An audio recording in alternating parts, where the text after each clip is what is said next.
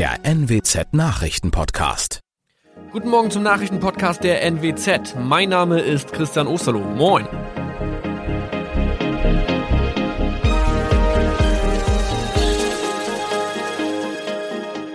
Und das sind unsere regionalen Nachrichten am Morgen. Die Grünen wollen Moorstraße in Oldenburg umbenennen. Viereinhalb Jahre Gefängnis für Falschgoldhandel. Und Landkreis Kloppenburg meldet ersten Omikron-Fall. Der Name Moorstraße könnte laut den Oldenburger Grünen rassistisch aufgefasst werden. Deshalb fordern diese eine Umbenennung. Die Straße wurde allerdings nach Hermann Moor benannt, einem der ersten Siedler in der Gegend. Um Missverständnisse auszuschließen, beantragen die Grünen eine Änderung in Hermann Moor Straße. Dann müssten alle Anwohner ihre neue Adresse in ihren Pässen angleichen. Außerdem müssten Polizei, Feuerwehr, Rettungsdienste und Anbieter von Navigationssystemen informiert werden. Die Stadtverwaltung schlug vor, ein Zusatzschild mit Informationen zur Person Hermann Mohr anzubringen. So könne man alle Irritationen beseitigen. Tobias G. musste wegen dem Verkauf von Falschgold am Mittwoch vor das Landgericht Oldenburg. Nachdem der Schortenser bereits im Mai zu einer Freiheitsstrafe von mehr als drei Jahren in Jever verurteilt wurde, betrieb er seinen Handel auf eBay Kleinanzeigen weiter. Das wog bei der Verhandlung schwer auf. Der 27-Jährige schrieb in die Inseratsüberschrift das Wort plated, was so viel bedeutet wie überzogene und nur vergoldete Ware. Da im weiteren Anzeigentext aber die Rede von einem Reinheitsgrad war und die abgebildeten Goldbarren eine Seriennummer trugen, handelt es sich hierbei um eine Täuschung. Tobias G. wurde zu viereinhalb Jahren Haft verurteilt. Ein weiterer Fall der neuen Omikron-Variante ist am Mittwoch im Nordwesten bekannt geworden. Der Kreis Kloppenburg bestätigt, dass eine Frau bei ihrer Rückreise aus Südafrika am Hamburger Flughafen positiv getestet wurde. Sie befindet sich weiterhin in Hamburg in Quarantäne. Da die Frau im Landkreis Kloppenburg lebt, sei auch das Gesundheitsamt Kloppenburg für diesen Fall zuständig. Zuvor gab es bereits bestätigte Omikron-Fälle in der Wesermarsch und im Kreis Leer. Das waren unsere Nachrichten aus der Region. Weitere aktuelle News aus dem Nordwesten finden Sie wie immer auf NWZ Online. Und Aktuelles aus Deutschland und der Welt hören Sie jetzt von unseren Kollegen aus Berlin. Vielen Dank und schönen guten Morgen. Ich bin Maja Däne und das sind heute unsere Themen aus Deutschland und der Welt. Der Nachschub kommt. Neue Impfdosen für die Bundesländer werden ausgeliefert. Verschärfte Sicherheitsvorkehrungen nach dem Sturm auf das Kapitol. Trump verurteilt die Krawalle seiner Anhänger. Und Reaktion auf die Gewaltausbrüche in Washington. Sicherheit von Regierungsgebäuden in Berlin wird überprüft. Seit knapp zwei Wochen laufen in Deutschland ja inzwischen die Impfungen gegen das Coronavirus. Einige hunderttausend Menschen sind bislang geimpft worden, aber es gibt auch viel Kritik, dass das alles viel zu langsam geht, die Terminvergabe schwierig ist und vor allem, dass viel zu wenig Impfstoff da ist. Heute soll es aber Nachschub geben. Das Gesundheitsministerium hat angekündigt, dass weitere knapp 668.000 Dosen des BioNTech-Pfizer-Impfstoffs geliefert werden. Meine Kollegin Tine Klimach hat sich die Impfstoffproduktion und Verteilung mal näher angeschaut. Tine, noch mal kurz zum Verständnis. Welche Impfstoffe sind denn bei uns in Deutschland mittlerweile zugelassen? Zugelassen in der EU und damit auch bei uns in Deutschland sind bisher die Impfstoffe der Hersteller BioNTech und Pfizer und seit dieser Woche auch von Moderna. Beide Impfstoffe schneiden in Sachen Wirksamkeit ganz gut ab. Das US-Unternehmen Moderna hatte Ende November schon mitgeteilt, dass sein Impfstoff eine Wirksamkeit von über 94 Prozent hat. Beim Pfizer-Impfstoff sind es sogar 95 Prozent. Unklar ist noch, wie lange die Impfungen genau schützen und ob der Geimpfte immun ist oder das Virus noch weitergeben kann. Das wird sich erst in einigen Monaten zeigen. Immerhin sind die Experten optimistisch, dass die Impfstoffe auch gegen das mutierte Virus helfen, was in Großbritannien entdeckt wurde. Das klingt ja erstmal alles ganz gut, aber jetzt gibt es ja immer wieder auch Berichte über Nebenwirkungen der Impfungen. Unabhängig vom Präparat haben viele Studienteilnehmer Müdigkeit sowie Kopf- und Muskelschmerzen angegeben. Manche hatten aber auch Fieber oder Schüttelfrost. Bei beiden Impfstoffen sind die Begleiterscheinungen öfter bei der zweiten Dosis aufgetreten und sind aber nach kurzer Zeit wieder abgeklungen. Insgesamt haben an der klinischen Studie von BioNTech und Pfizer 44.000 teilgenommen und bei Moderna waren es rund 30.000 Menschen. Der BioNTech und Pfizer Impfstoff ist für Jugendliche ab 16 und der von Moderna ab 18 Jahren gedacht. Kinder sollen erstmal nicht geimpft werden, sagt das Robert Koch Institut. Studien dazu sind aber geplant. Es gibt ja ziemlich viel Kritik an dem langsamen Impfstart in Deutschland. Wie läuft das denn in anderen Ländern? In Großbritannien sind zum Beispiel bisher über eine Million Menschen geimpft worden, also haben eine erste Dosis erhalten. Aber da war der Impfstart schon Anfang Dezember. Sie haben den Impfstoff dort eben früher zugelassen.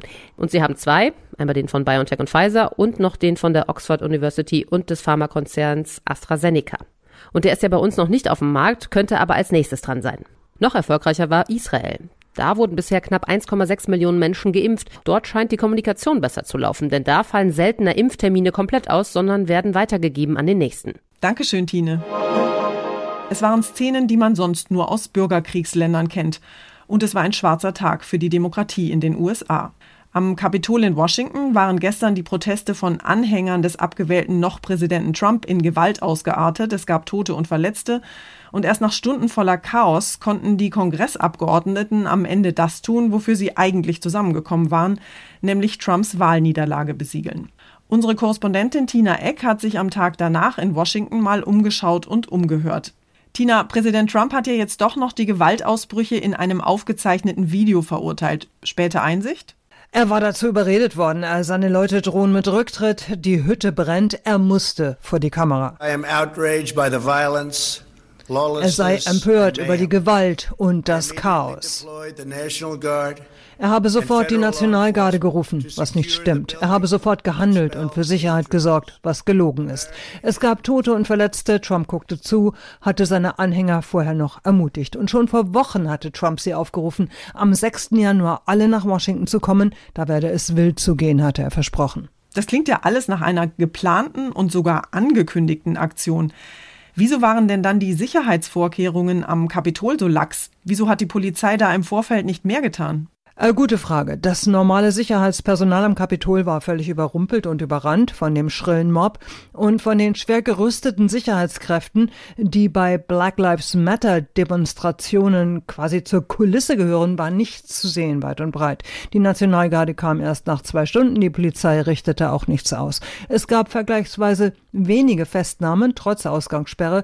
Es gibt nun Spekulationen, dass diese laxe Sicherheit von oberster Stelle abgesegnet war und ein paar Köpfe sind inzwischen gerollt am Capitol Hill. Ein großer Zaun wurde aufgebaut, aber alles natürlich zu spät. Nach den Krawallen, an denen Trump ja zumindest eine Mitschuld hat, wollen die Demokraten ihn jetzt doch noch vor dem Machtwechsel aus dem Amt werfen. Ist das realistisch? Ah, die Zeit rennt davon. Äh, Demokraten haben ein Amtsenthebungsverfahren im Eiltempo angekündigt, wenn Vizepräsident Pence nicht in die Puschen kommt und Trump mit dem Zusatzartikel 25 der Verfassung aus dem Amt hebt. Aber alle diese Prozeduren sind zäh und brauchen Zeit. Auch der Artikel 25 ist problematisch, wenn nicht genügend Kabinettsmitglieder dafür sind, wenn Trump Einspruch einlegt oder äh, es dann keine Zweidrittelmehrheit im Kongress gibt. Vermutlich gilt, Augen zu und durch, noch zwölf Tage.